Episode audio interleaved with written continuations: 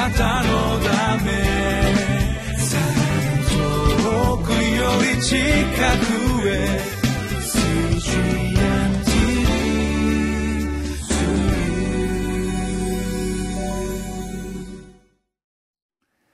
皆さんこんにちは。リビングライフの時間がやってまいりました。ニューヨーク東京の牧師加藤伊作です。今日は2月の13日。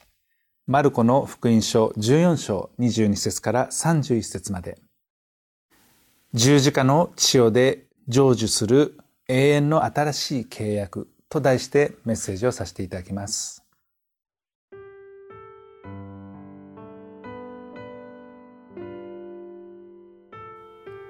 マルコの福音書14章22節から31節。それから皆が食事をしている時イエスはパンを取り祝福して後これを裂き彼らに与えて言われた取りなさいこれは私の体ですまた杯を取り感謝を捧げて後彼らに与えられた彼らは皆その杯から飲んだ。イエスは彼らに言われた。これは私の契約の地です。多くの人のために流されるものです。誠にあなた方に告げます。神の国で新しく飲むその日までは、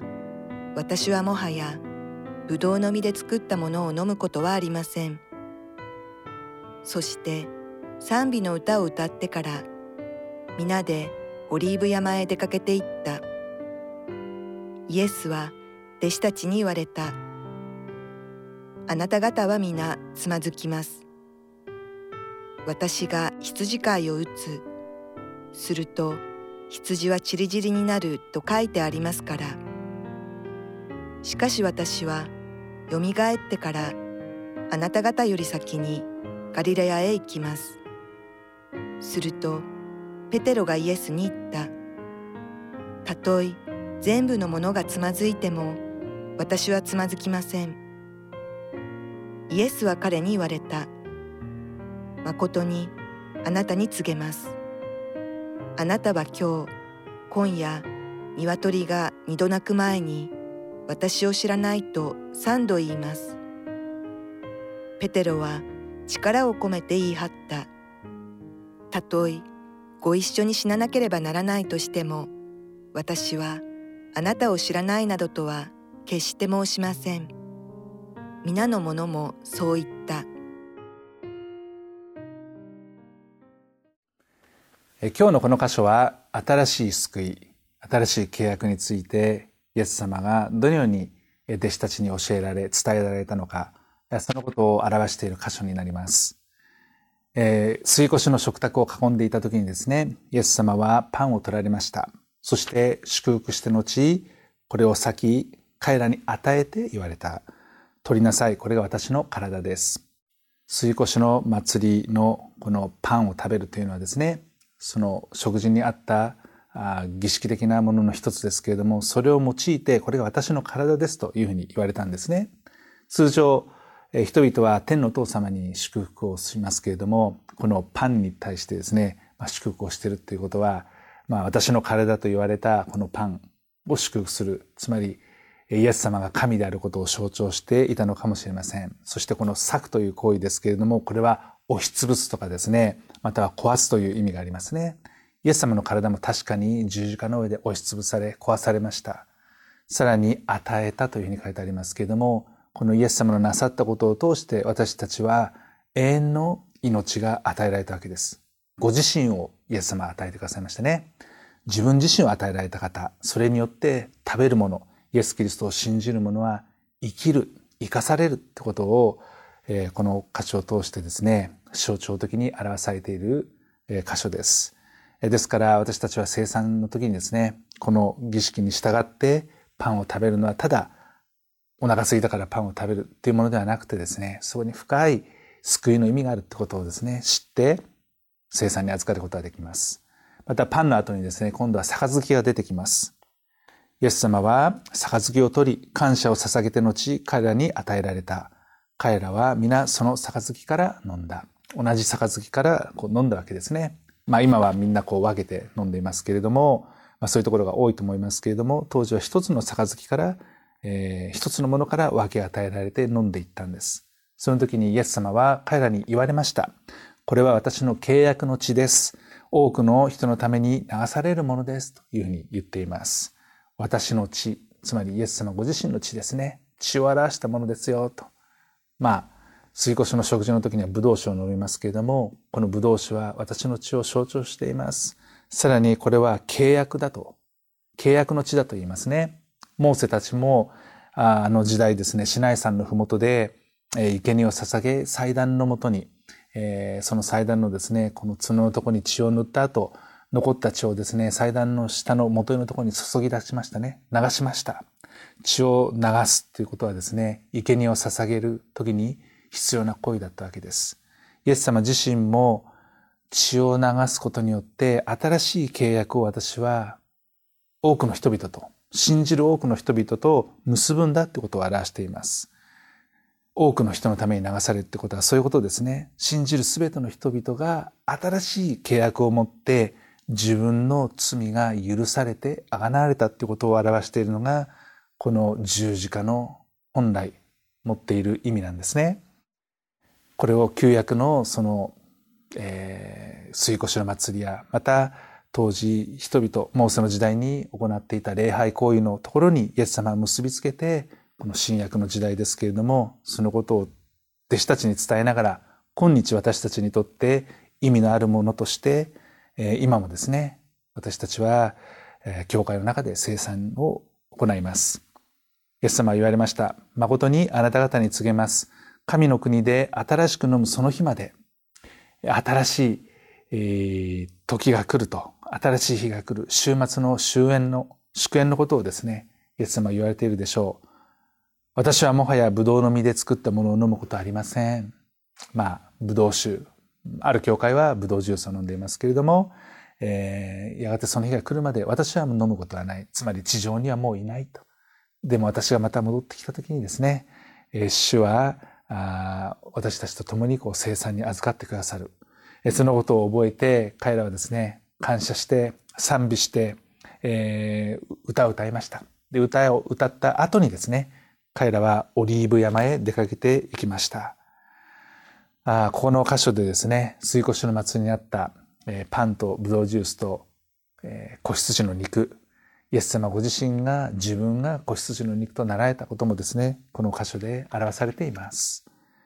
さて、この後ですけれども、イエス様弟子たちに言われました。あなた方は皆つまずきます。つまり、つまずいて転ぶんですよと言います。私が羊飼いを打つ。すると羊はチリジリになると書いてありますから。天のお父様がですね、羊飼いなるイエス様を打たれる。つまり、受難に合わされると、羊たち、つまり弟子たちとか信者たちは散りばって逃げていきますってことを言っています。イエス様は皆自分を捨てて逃げていくというふうに予告されました。自分を捨てるというふうにですね、えー、まあ書いてありますけども、捨てられること、苦難に遭うこと、これは神の御心であり、そのことをイエス様は喜んで従ったことですけれども、でもイエス様はですね、死んでも私は蘇ります。蘇ってからあなた方よりも先にガリラヤに行きます。覚えてますでしょうか？弟子たちが、えー、召された場所がガリラヤでしたね。そして最初に働きをされた場所もガリラヤです。あそこのガリラヤの場所に行って、私は先に行ってあなた方を待っていますと。そして、えー、復活した私があなたとまたあそこで再会するんだよってことをですね、イエス様言われました。まあ、この話をずっと聞いてきた、えー、リーダー格のペトロは、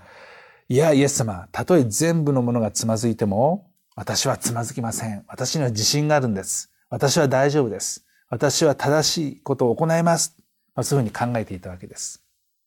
でも、彼のそういった自分自身を信じている姿を見てですね、イエス様はこう言われるんですね。誠にあなた方に告げます。あなたは今日今夜鶏が二度巻く前に私を知らないと。三度言いますと言います。でもペテロは力を込めて言い張るんですね。たとえご一緒に死ななければならないとしても私はあなたを知らないなどと決して申しません。他のみんなも同じようにそういうふうに豪語したんです。私たちは大丈夫ですと力を込めて言いました。イエス様は自分を裏切らないと豪語したペテロ。彼が三度裏切るよと言われて、まさにその通りになります。人間の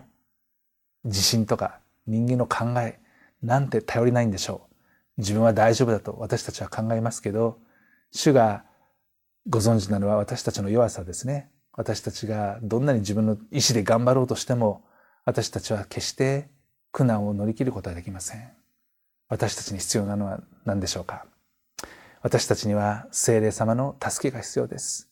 神様の助けがなければ苦難を乗り切ることはできないわけです。自分の力をですね、過信して大丈夫だと思っても転んでしまうのが私たちです。どんなにイエス様の近くにいた人でも、どんな立派な働き、どんな立派な役職についていても、私たちは自分の力で神様、イエス様についていくことはできないわけです。聖霊様の助けがなければ私たちは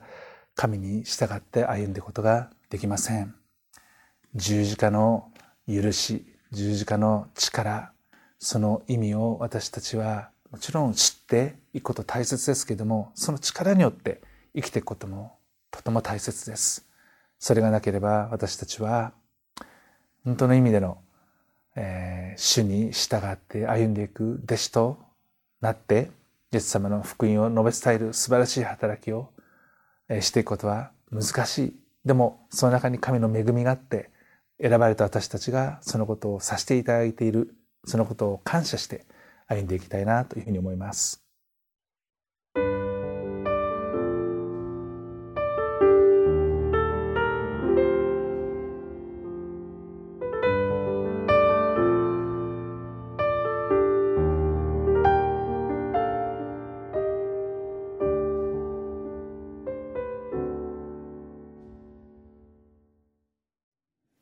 それでは最後にお祈りしたいと思います。愛する天のお父様、あなたはご自身を十字架の上で捧げてくださって、十字架の流された血潮によって私たちの罪を許してくださり、その引き裂かれた体を持って身代わりとなってくださって、私たちがそのあなたのなさってくださったことを信じることによって永遠の命を得ることができるようにしてくださったことを覚えて感謝いたします。私たちのクリスチャンとしての歩みは自分の力を信じて自分の力に頼って歩むものではありません。あなたの助け、聖霊様の助けがなければ私たちはあなたに従って歩んだこともできません。永遠の働きに携わることもできませんし、神様の栄光を表すこともできません。どうぞあなたが私たちに恵みと憐れみを注いでくださっていますから、そのことを覚えて感謝して、主はあなたに従い、えー、あなたのしもべとして、あなたに言われたことを心から喜んで使えるものとしてください。あなたにお委ねし、また感謝して、尊い主イエス様のお名前によってお祈りします。アーメン。あなたのため遠くより近く